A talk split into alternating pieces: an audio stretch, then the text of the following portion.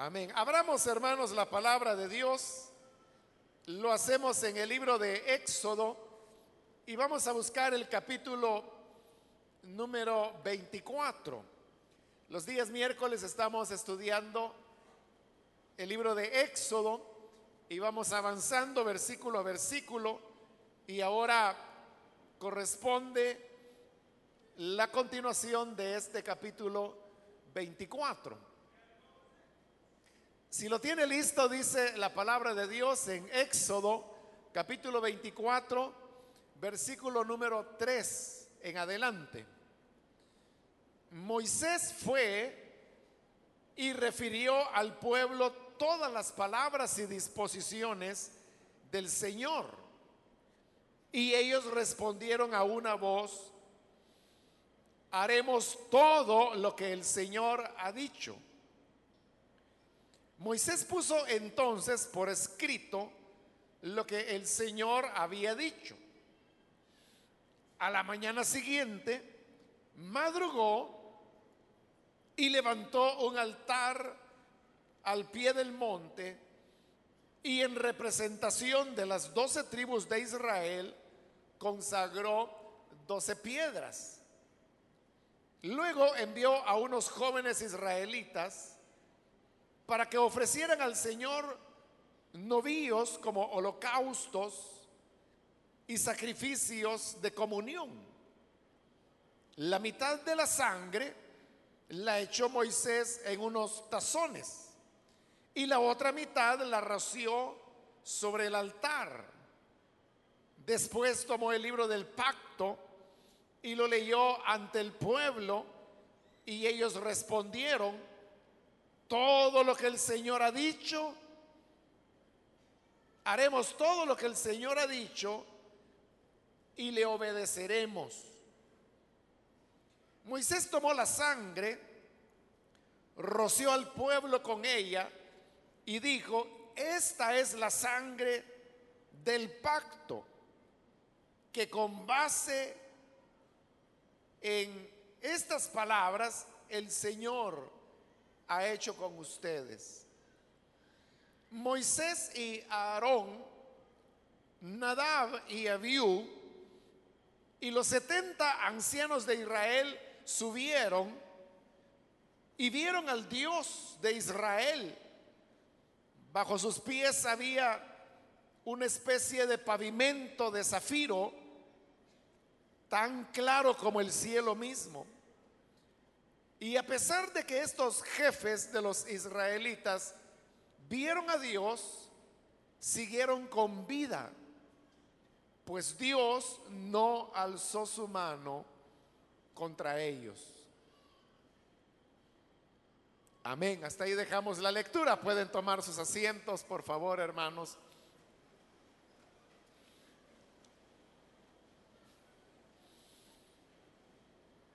Hermanos, recordarán que la semana anterior iniciamos el estudio de estos versículos que leímos y que acabamos de leer nuevamente. Pero en esa oportunidad el tiempo avanzó y solamente pudimos ver algunos detalles y entonces quedamos en que el día de hoy continuaríamos con los versículos que nos faltaron por reflexionar. Y eso es lo que vamos a hacer ahora. Antes quiero recordarle que este capítulo 24 de Éxodo es un capítulo especial porque en él se muestran o se mezclan más bien tres relatos diferentes como lo estuvimos señalando la vez anterior. Y la repetición de los tres relatos habla de la importancia que para Israel tiene estos hechos que se están narrando ahí. De hecho, la parte importante es la que acabamos de leer el día de ahora y que consiste en que el pueblo de Israel se compromete a poner por obra todo lo que el Señor a través de Moisés ha dicho. La vez anterior también hablamos de cómo Dios estableció círculos de santidad, le llamábamos, porque le dijo a Moisés que él sí podía acercarse. Pero luego los ancianos tenían que quedarse de rodillas a cierta distancia y el resto del pueblo definitivamente no podía ni acercarse al monte. Estas tres círculos de acercamiento a Dios, mencionamos que hablaban de los diferentes grados de santidad que las personas tenían. Y dependiendo de ese grado de santidad era que podían acercarse más o menos a la presencia del Señor. Esa fue la parte que cubrimos en la última oportunidad. Ahora vamos a seguir con los versículos que nos quedaron pendientes. Y esta parte comienza en el versículo 3. Recuerde que según lo explicamos la vez anterior, del versículo 3 hasta el 8, lo que tenemos es la continuación del relato que se detuvo en la parte final del capítulo 23 de Éxodo. Incluso hicimos el ejercicio en esa oportunidad de leer seguido después de el versículo 33 del capítulo 23 saltar al versículo 3 y pudimos descubrir en esa lectura de corrido que hicimos que hay una continuidad evidente y por lo tanto del versículo 3 al 8 lo que tenemos es la continuación de la línea de relato que hasta aquí había traído el libro de Éxodo, no solo el capítulo 23, sino que mencionamos que arrancaba desde el 20, que es el momento cuando Moisés sube para recibir lo que conocemos como los diez mandamientos. Y es el relato lineal llega hasta la parte final del capítulo 23, pero luego salta al versículo 3 del capítulo 24, que es donde ahora vamos a retomar. Pero digo esto para que usted tenga presente que esta es la continuación del relato de lo que ocurrió después que Moisés descendió trayendo los diez mandamientos, pero también las demás ordenanzas y recomendaciones que son las que hemos estado estudiando en los últimos cuatro capítulos. Entonces dice el versículo 3, Moisés fue, o sea, bajó del monte, fue y refirió al pueblo todas las palabras y disposiciones del Señor. Y ellos respondieron a una voz, haremos todo lo que el Señor ha dicho. Ellos oyeron las palabras que en este momento Moisés les está comunicando de una manera verbal. Pero ante eso el pueblo responde de una manera unánime diciendo, haremos todo lo que el Señor nos ha dicho.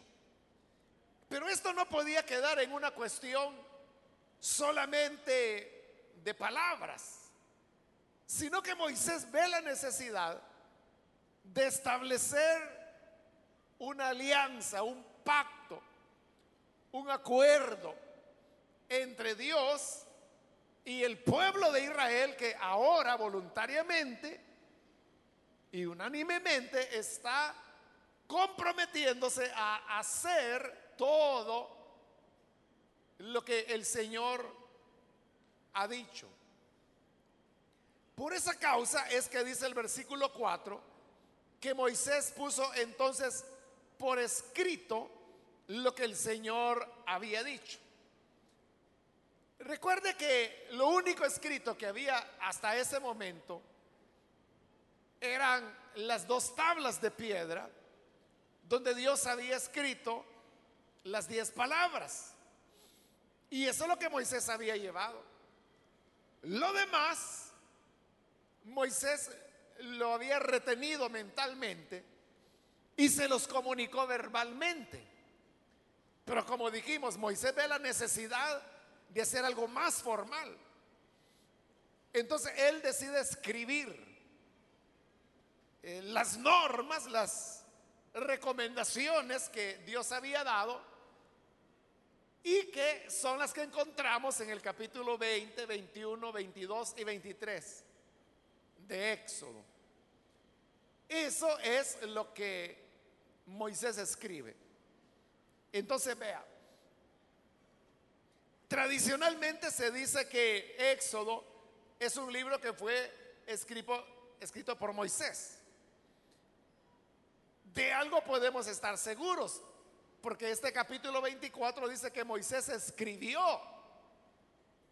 las ordenanzas que Dios había dado. En cuanto a esa parte, tenemos seguridad completa que Moisés fue el que escribió eso. Claro, esto que Moisés escribió que luego es llamado la ley, es algo que se preserva con mucho cuidado. Una copia es colocada dentro del arca, que ya vamos a ver las instrucciones de cómo se va a construir. Pero esa no fue la única copia, hubo otras copias que se fueron haciendo. De manera que este documento, que contenía la ley propiamente dicha, pudo convertirse como en la semilla o digamos la parte básica de la cual posteriormente se habría de escribir el libro de Éxodo y los que le continúan, ¿no? Como Levítico, Números, Deuteronomio, que incluso relata la muerte de Moisés, parte que obviamente Moisés no pudo haber escrito, ¿verdad? Porque nadie puede escribir de su propio funeral. Bien, el hecho es que Moisés escribe los términos de la ley y dice que a la mañana siguiente madrugó y levantó un altar al pie del monte y en representación de las doce tribus de Israel consagró doce piedras no se nos dan detalles, usted puede ver ahí, de cómo el altar fue construido. Sin embargo, recordemos que ya Dios le había dicho arriba del monte a Moisés que cuál era el procedimiento para construir los altares. Y el procedimiento era que no deberían labrar la piedra, es decir, la piedra para el altar tenía que ser colocada tal como estaba en la naturaleza. Así como se hallaba en el campo, esa piedra se tomaba y se colocaba. Porque el Señor decía que si trataba de labrarse y la labraban a golpe de martillo para irle dando forma, eh, Dios decía, lo que vas a hacer es que la vas a profanar. Y él no quería rocas profanadas para el altar. Es decir, que las cosas están bien así como Dios las ha creado. No tenemos nosotros que añadir, porque si añadimos, en lugar de mejorar o corregir la creación de Dios, lo que vamos a hacer es profanar lo que Dios naturalmente ha hecho ya. Repito, aquí no dice cómo Moisés construyó el altar, pero uno supondría, ¿no? Que si ya Dios le había dicho que no se tenían que romper las piedras, entonces Moisés hizo el altar con piedras naturales, es decir, como se hallan en la naturaleza, sin labrarlas, es decir, sin profanarlas. En el versículo 5 Luego envió a unos jóvenes israelitas para que ofrecieran al Señor novillos como holocaustos y sacrificios de comunión. Hasta este momento Dios todavía no había dicho cómo eran los procedimientos para ofrecer sacrificios. Es más, tampoco hay sacerdocios, es algo que ocurrirá más adelante. Lo que llama la atención es que dice que Moisés pidió que fuesen los jóvenes los que sacrificaran los novillos y ofrecieran los sacrificios. ¿Por qué llama atención la atención que sean jóvenes? Porque los jóvenes, la juventud no era muy preciada en la cultura hebrea. Lo que se preciaba era la ancianidad. Al joven se le tomaba como inexperto, inmaduro, y por eso es que la escritura dice, ay de aquellas naciones cuyos príncipes son jóvenes. El anciano era el que se le valoraba como prudente, como sabio, como maestro del bien. Por eso es que resulta extraño que Moisés haya pedido que fuesen los jóvenes.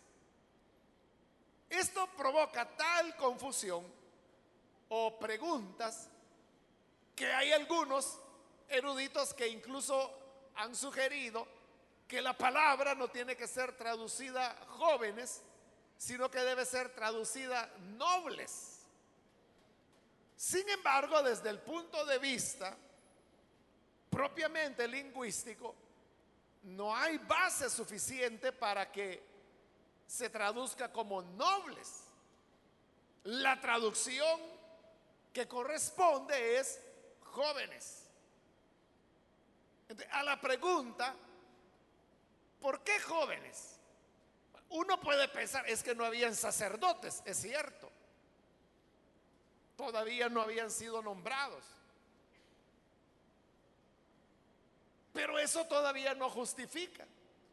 Porque pudo haber sido hombres mayores quienes ofrecieran el sacrificio.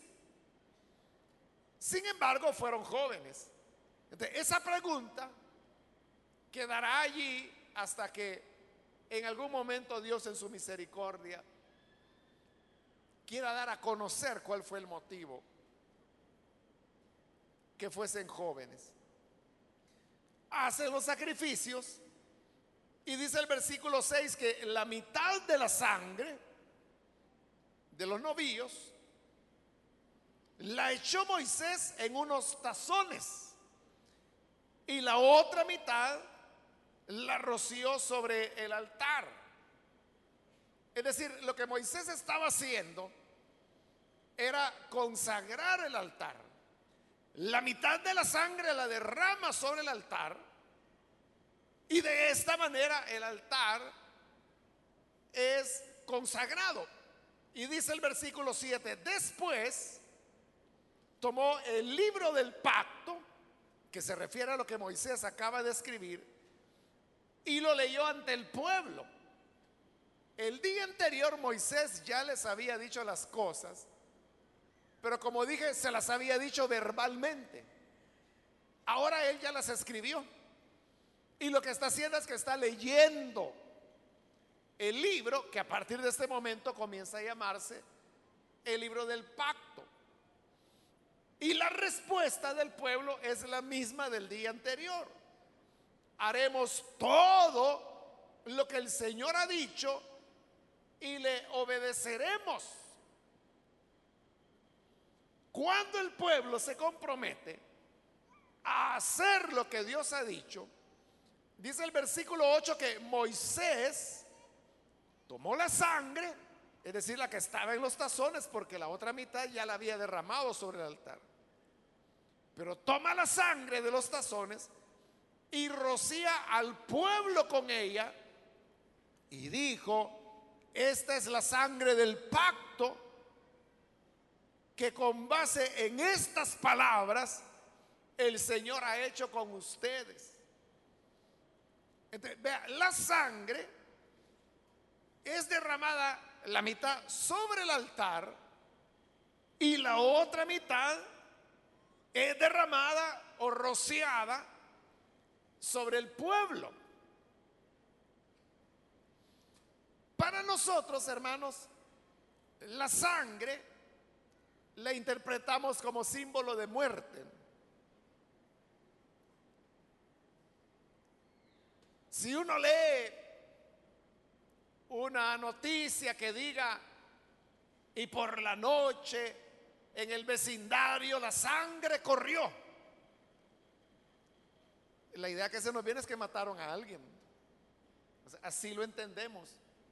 Para nosotros sangre derramada equivale a muerte. Para el pueblo de Israel era lo inverso. Para ellos la sangre era vida. Bueno, de hecho así lo dice la escritura. La vida del cuerpo es la sangre. Santiago dice que el cuerpo sin sangre está muerto. Entonces, la vida de la carne es la sangre. Por lo tanto, la sangre es símbolo de vida. Cuando la sangre de los novillos es derramada sobre el altar y rociada sobre el pueblo, era un pacto de vida, no era un pacto de muerte, pero era un pacto de sangre que unía las dos partes de manera indisoluble porque la vida les estaba uniendo ahora. Por eso es que Moisés les dice, este es la sangre del pacto. Que sobre la base de estas palabras, el libro de la ley o del pacto, Dios establecía con ellos.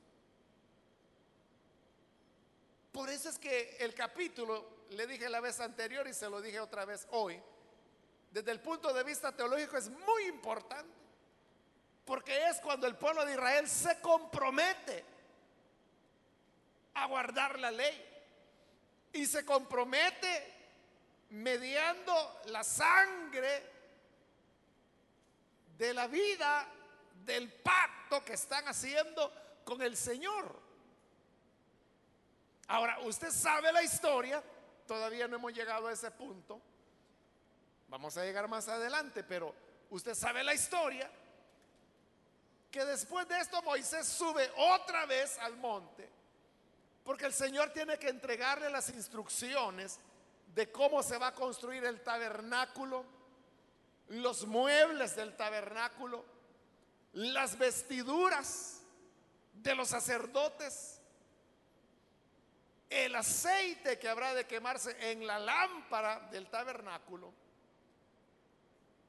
la fórmula para hacer el incienso para el altar del incienso del tabernáculo. Esto le lleva a Moisés 40 días y 40 noches en el, en el monte. Ante lo que a Israel le parece tardanza, o que no saben qué ocurrió con este Moisés, le piden a Aarón que él pueda hacerles dioses, que vayan delante de ellos para que los guíen. Y entonces es cuando hacen el becerro de oro. Pero el punto es este. Aquí ellos están diciendo, bajo pacto de sangre. Haremos todo lo que el Señor ha dicho y le obedeceremos. 40 días después estaban rompiendo esta palabra. Esa experiencia de Israel nos habla de varias cosas. Lo primero de lo que nos habla es que, ¿cómo es la maldad del hombre? Que es capaz de rebelarse contra Dios aún en las faldas del monte santo. Es que arriba del monte todavía estaba la nube de gloria. Todavía estaba allí la llama de fuego. Es decir, Dios estaba allí. Y ellos estaban abajo y aún así pecan contra Dios. La maldad del hombre no respeta lugares, las cosas sagradas. Por eso es que hay gente que es capaz de pecar dentro de los locales de las iglesias, dentro de lugares que nosotros quizás no es que los consideremos sagrados, pero que decimos, bueno, hay que tener un respeto. Es cierto que este lugar no es nada más que un edificio cualquiera. Pero este edificio cualquiera se usa para el culto al Señor. Y se usa para la enseñanza de la palabra. Por lo tanto, algún respeto debemos tener hacia el lugar. No por el lugar en sí o por lo que el lugar es, sino porque el culto y los usos para los cuales el local ha sido construido y se utiliza. Pero la pecaminosidad del hombre es tal que pierde ese respeto y hace cosas indebidas de diversa índole. Pero repito, esa es muestra de el pecado que mora en cada uno de nosotros. Porque la escritura dice que el pecado entró al mundo por un hombre. Y así pasó a todos los hombres. Si alguien acá no es hijo de Adán, se libró. Pero todos somos descendientes de Adán y Eva ninguno nos libramos. Nacemos con esa semilla del pecado. Por eso es que todos necesitamos la salvación y la redención que solamente Jesucristo, el Hijo de Dios, nos puede dar. Necesitamos que Él nos redima. Si Él no nos redime, ¿cuál será nuestra esperanza? Pero hay otra lección que podemos aprender de este pacto solemne que Israel hace, comprometiéndose, haremos todo lo que el Señor ha dicho y no lo hacen. ¿Cuál es esta segunda lección? Es la lección de la necesidad que tenemos de conocer nuestra realidad. Yo le aseguro que cuando Moisés les dijo verbalmente el pacto y el pueblo dijo, haremos todo lo que el Señor ha dicho, yo le aseguro, ellos no lo estaban diciendo hipócritamente. Ellos no dijeron, engañemos al viejito Moisés para que el viejito esté tranquilo, digámosle que vamos a obedecer, pero nosotros sabemos que vamos a ser sinvergüenza. No fue así. Yo le aseguro que ellos estaban hablando honestamente cuando dijeron haremos todo lo que el Señor ha dicho. Y el día siguiente que ya Moisés escribió eso y lee, y ahora ya está escrito, no son palabras que se las va a llevar el viento o que se las llevará el olvido. Hoy está escrito ya. Y así es como lo tenemos escrito hasta el día de hoy. Ellos vuelven a repetir, haremos todo lo que el Señor ha dicho y le obedeceremos. Esas palabras eran honestas, no eran hipócritas, no era mentira. No estaban pretendiendo engañar a Moisés y menos al Señor. Pero ¿qué fue lo que pasó? Que ellos no se conocían a sí mismos.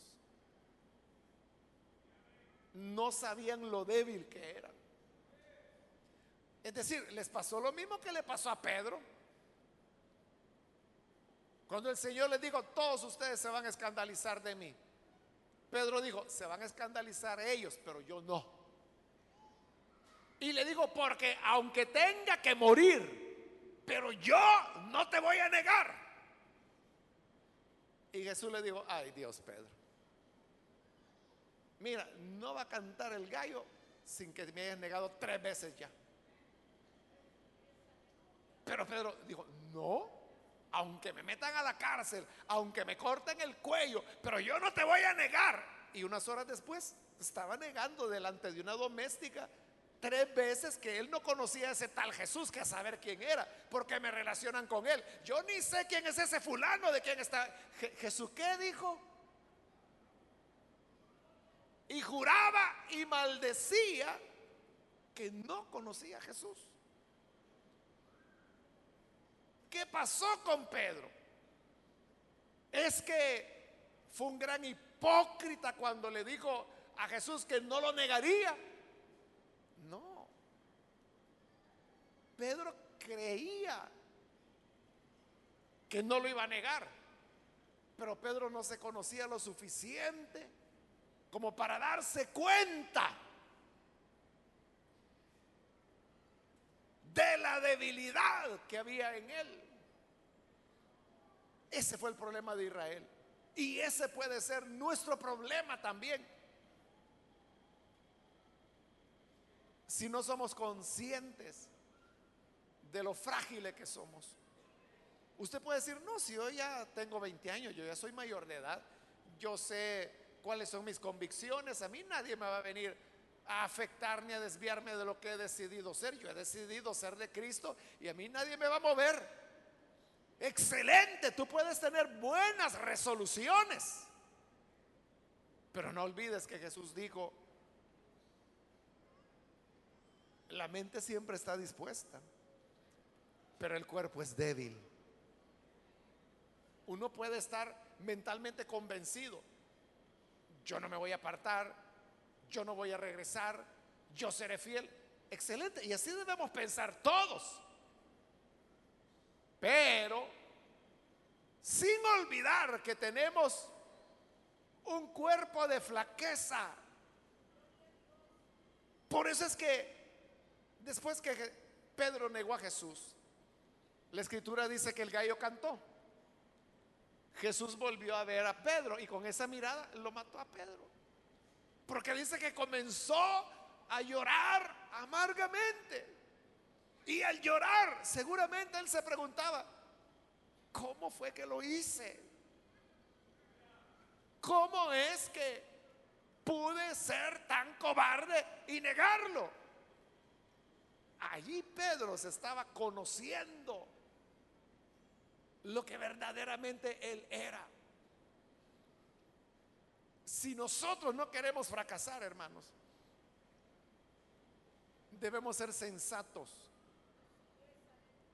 no, no, debemos tener una confianza sobrada de decir, es que yo ya tengo 10 años de ser creyente, yo ya me desconecté del mundo, no sé cómo está el pecado. Yo ya no siento que me tiente porque ya hace mucho que salí del mundo. Es posible que así ocurra contigo. Ya no sabes las marcas de cerveza que hay ahora. Ya no sabes cuánto vale la cajetilla de cigarro ahora. Ya no sabes a dónde venden marihuana ahora porque a los que tú les comprabas ya se los metieron presos. Te desconectaste del mundo. Pero eso no significa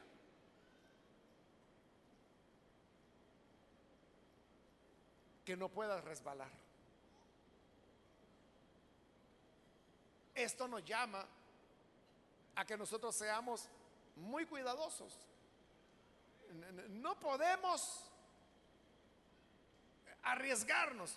Usted sabe que a veces hay lugares en centros comerciales, por ejemplo, que a veces están haciendo la limpieza, están trapeando.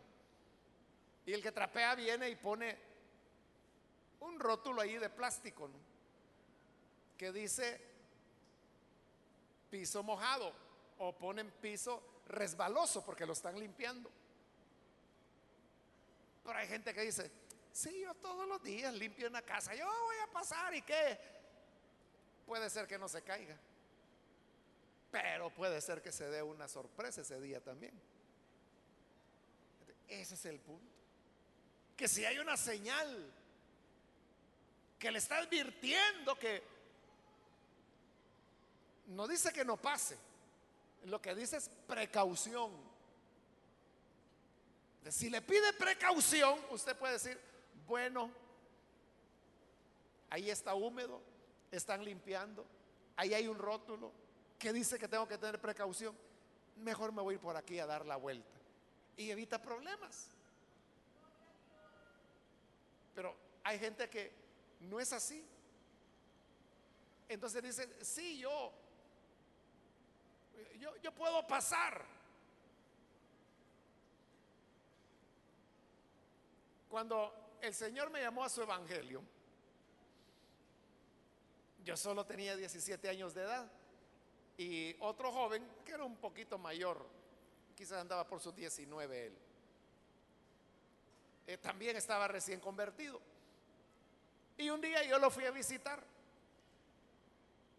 Él vivía en un pasaje, en una colonia de San Salvador, y no había mucha iluminación en ese lugar. Entonces yo me fui acercando a la casa de él y vi que en la puerta de la casa de él habían unas personas, pero por la oscuridad yo no lograba ver quiénes eran. Cuando me acerco me doy cuenta y para mi sorpresa era este muchacho, el joven, el hermano en Cristo, que estaba sentado en las gradas de su casa, pero sobre sus piernas él tenía sentado a una muchacha, una joven. Y entonces, cuando yo llegué, me quedé sorprendido, o sea, porque él era soltero, ¿no? Me quedé sorprendido y dije, bueno, ¿y este? Se despidió de la muchacha, la muchacha se fue. Y entonces me dijo, mira Mario, no tengas pena, me dijo. Yo esto lo puedo controlar. Yo tengo dominio de estas situaciones. Esto no es nada, me dijo. Así que no te preocupes. Bueno, nueve meses después la preocupación nació, ¿verdad?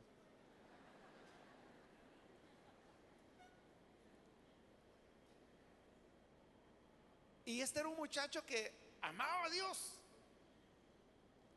Pero el punto es, no se conoció. No supo la fragilidad que tenía. Usted puede decir, es que yo no me imagino que yo vaya a robar. Yo no me imagino que yo vaya a matar a una persona. Yo no me imagino que yo vaya a caer en una inmoralidad. Qué bueno que no se lo imagina y, mejor no lo está planeando. Qué bueno. Pero esas cosas y más podemos hacer si no nos conocemos. Usted dirá, ¿y cómo, cómo puede hacer el ser humano para conocerse? Esa es la gran pregunta. ¿Cómo yo sé lo que verdaderamente soy? Para saber qué son situaciones de riesgo o cuáles son áreas de peligro para mí.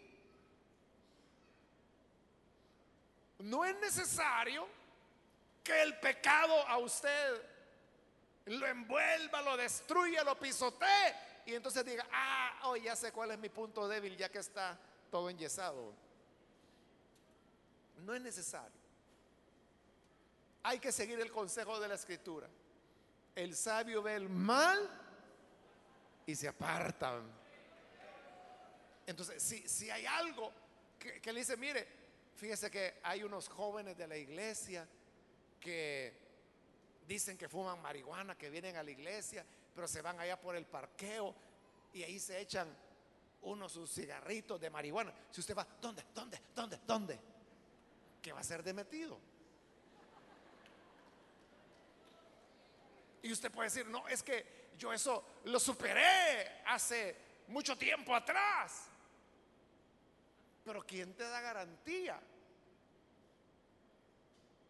que no corras riesgo? Ese es el punto. Nadie, hermano, nadie de los que estamos acá tenemos garantía. Nada nos garantiza que no vayamos a fallar.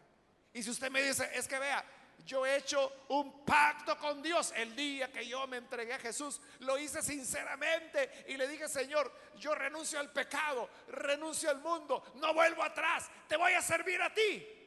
Exactamente lo mismo hizo Israel.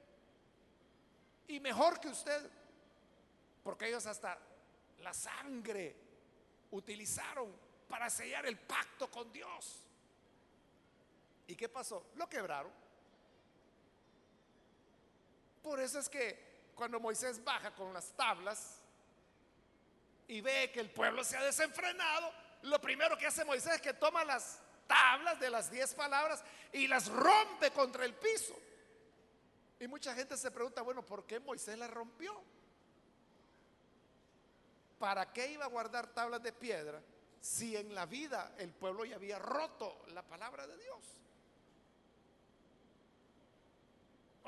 En otras palabras, ¿de qué sirve que usted tenga una Biblia linda, piel de cuero, legítimo, cantos dorados, con índice, pero no la obedece? Y la tiene de adorno.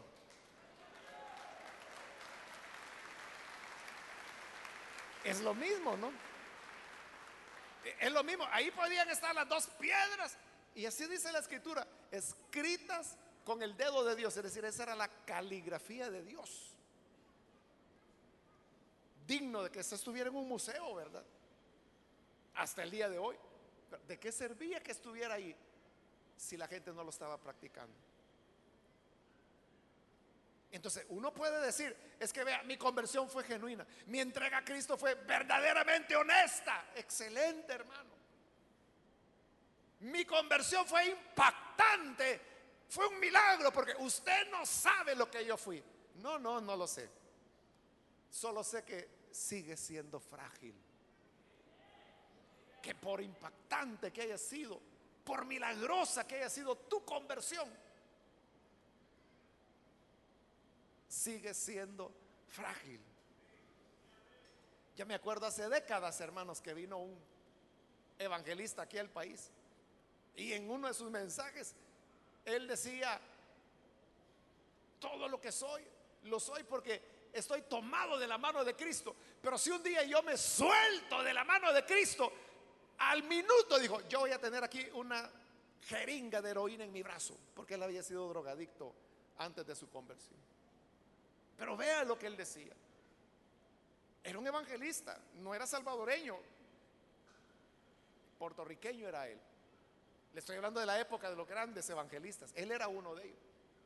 Pero él decía eso, si yo me suelto un momento de la sangre de Cristo, ¡plau! Se me va a clavar aquí. La, jeringa con la heroína. ¿Qué era la droga de esa época? Así somos nosotros. Tan solo descuídate un día y vas a morder el polvo. Y Satanás se va a reír va a decir, jaja, hermanito. ¿Qué le pasó, hermanito?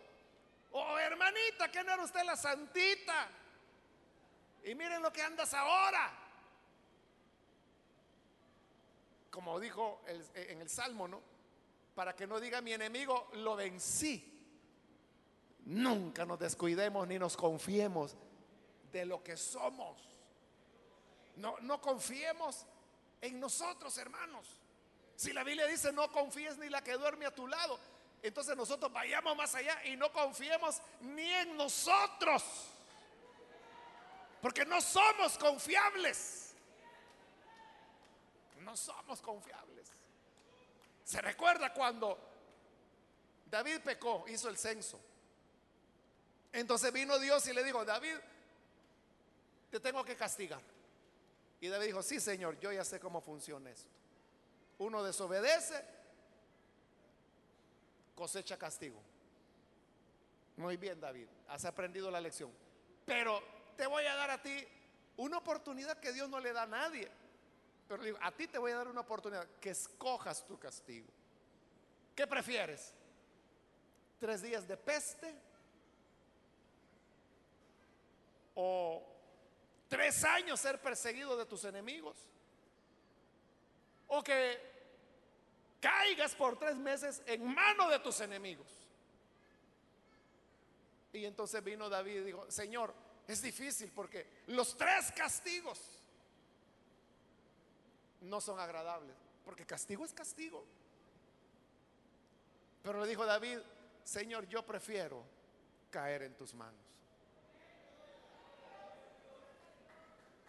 Y dijo esto, porque el hombre no tendrá misericordia, pero tú eres grande en misericordia.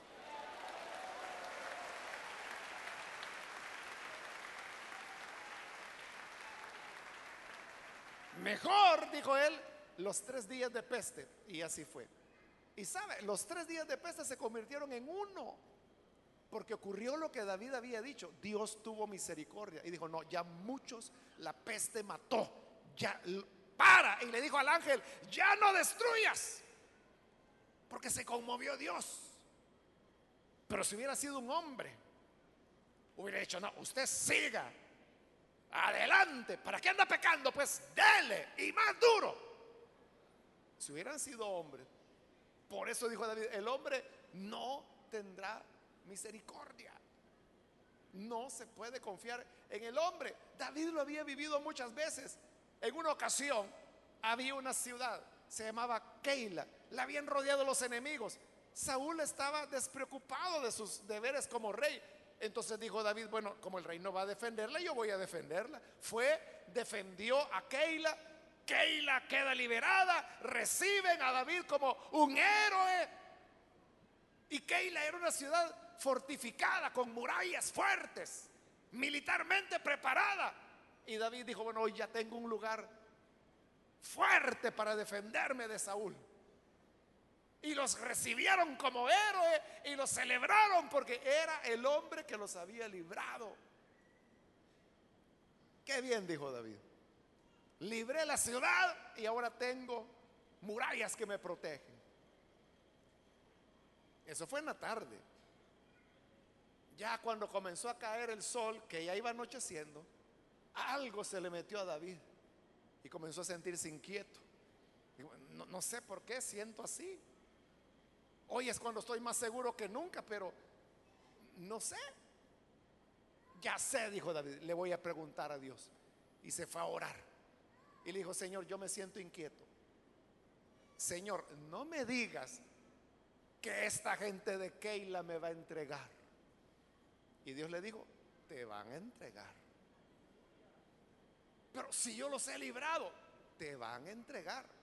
Pero si yo soy el héroe para ellos, te van a entregar. Pero Señor, es que si no fuera por mí ya estuvieran muertos. Te van a entregar. Muy bien, Señor. Entonces, esa misma noche, David se fue. Y la gente le decía, ¿por qué te vas? Aquí está seguro. Te amamos. No me amen mucho, decía David.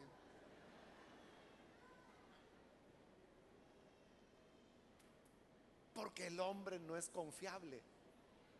Y sabe algo, usted es humano también. También pertenece a la raza humana. Usted no es confiable. Ni usted confía en usted mismo. No confía en su mujer, pero tampoco confía en sí mismo.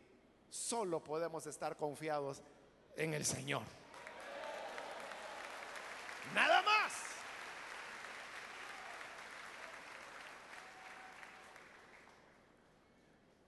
Otra vez se nos acabó el tiempo, hermanos, y no hemos terminado, pero como le dije la semana pasada, no hay prisa, ¿verdad? ¿O alguien tiene prisa de que terminemos Éxodo ya? No, ¿verdad? Entonces, lo importante es que podamos guardar en nuestro corazón las enseñanzas. Y la enseñanza de hoy nos dice que nos conozcamos ¿Y qué es lo que tenemos que conocer? Que somos débiles y que somos rebeldes y que no faltará que se nos presente la primera oportunidad para pecar, que lo vamos a hacer. Y usted dice, no, es que yo le he prometido al Señor ser fiel. Es lo mismo que prometió Israel. 40 días después estaba pecando. La palabra que ellos dijeron, haremos todo lo que el Señor ha dicho. Mentira. Y no solo desobedecieron ahí, usted sabe que siguieron siglos y siglos y siglos y siglos de desobediencia. Hasta que llegaron a entender que el hombre es incapaz de agradar a Dios. Y cuando dijeron, es de más. Hagamos lo que hagamos, siempre le vamos a fallar a Dios. Entonces Dios dijo, ¿ya reconocieron que no pueden por ustedes mismos? Sí, no podemos por nosotros mismos. Bueno, entonces aquí les va mi hijo, él hará lo que ustedes no pueden hacer. Y vino la gracia de Dios por la cual ahora somos salvados. Amén. Precisamente porque no podemos por nosotros mismos. Así que mientras más pronto nos refugiemos en el Señor y le digamos, Señor, sin ti yo no soy nada, más pronto estaremos seguros en las manos del Señor. Pero mientras andemos ahí como señoritos, como señoritas, pensando que si las podemos, no, es que yo ya tengo otro estilo de vida, hermano, yo tengo otra mentalidad, ya el Señor me cambió, el cerebro ya me lo lavó. Mentira. Espérate que se te aparezca el diablo y te vas con él abrazado. No confíes en ti mismo. Por eso dice la escritura, maldito el que confía en hombre. Y tú eres humano, eres hombre. No confíes en ti mismo. Confía solo en el Señor. Amén. Vamos a orar, vamos a cerrar nuestros ojos. Y con nuestros ojos cerrados, yo quiero hacer una invitación para los amigos o amigas que todavía no han recibido al Señor Jesús como Salvador pero si este es su caso, y usted ahora ha escuchado la palabra y a través de ella se da cuenta de la necesidad que tiene de venir para creer en Jesús como Salvador. Yo le animo para que no deje pasar este momento y entregue su vida al buen Salvador. Aquellas personas que por primera vez necesitan venir para creer al Evangelio de Jesús Puede ponerse en pie, por favor, en el lugar donde se encuentra, con toda confianza si hay algún amigo, amiga que hoy necesita creer en el buen Salvador. Póngase en pie, ahí en el lugar donde está, y vamos a orar por usted. Recuerde que por nosotros mismos no podemos salir adelante. Por nosotros mismos no es posible que podamos cumplir. Cuando usted dice, yo sé que el Evangelio es la verdad, pero yo tengo temor de, no cumplir. Tiene toda la razón. Lo más seguro es que no va a cumplir.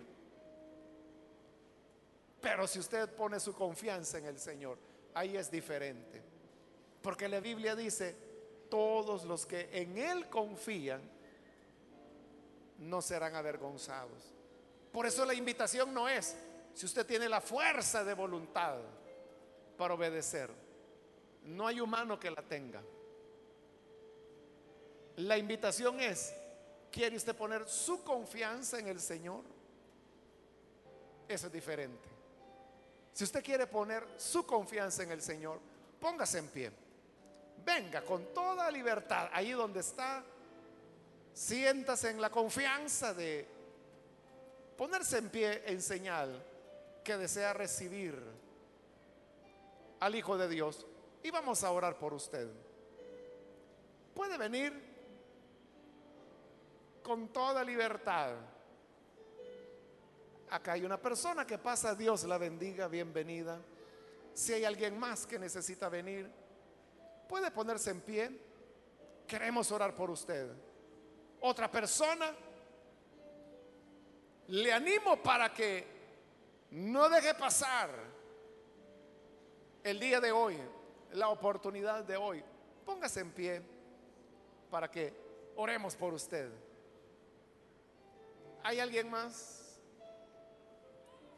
Quiero ganar tiempo e invitar también si hay hermanos o hermanas que se alejaron del Señor. Quizá la razón de su alejamiento fue que confió demasiado en sí mismo. Creyó que usted podría, pero ahora ve la realidad. Yo le invito para que a partir de hoy su confianza sea solamente en el Señor. ¿Quiere reconciliarse? Póngase en pie también para que oremos por usted. ¿Hay alguna otra persona? ¿Algún hermano, hermana que se alejó del Señor, pero necesita reconciliarse? Póngase en pie. Venga a reconciliar. Póngase en pie. Y vamos a orar por usted. Hoy la puerta está abierta. La oportunidad, el Señor se la ofrece. Hoy es un día de salvación. Voy a finalizar, hago la última invitación. Si hay alguien más que es primera vez que viene el Señor o se reconcilia, póngase en pie y aproveche porque esta fue ya la última invitación que hice. A usted que nos ve por televisión, le invito para que se una con las personas que están aquí al frente. Únase en esta oración y depositemos nuestra confianza en el Señor. Padre, te damos las gracias porque tú eres lleno de bondad, porque cada día tú continúas añadiendo a tu iglesia los que han de ser salvos. Te ruego por las personas que están aquí por aquellos que a través de la televisión o las emisoras de radio están abriendo su corazón. Transfórmales, cámbiales y que la confianza que ellos tienen pueda ser solamente en ti. Porque nosotros no somos confiables somos débiles e imperfectos. Fallamos ante las situaciones más pequeñas. Perdónanos y ayúdanos para que nuestra seguridad esté en ti, que jamás nos soltemos de tu mano para que no seamos derribados. Por Jesús nuestro Señor te pedimos estas cosas. Amén y amén. Gloria a Dios, bendito sea el Señor.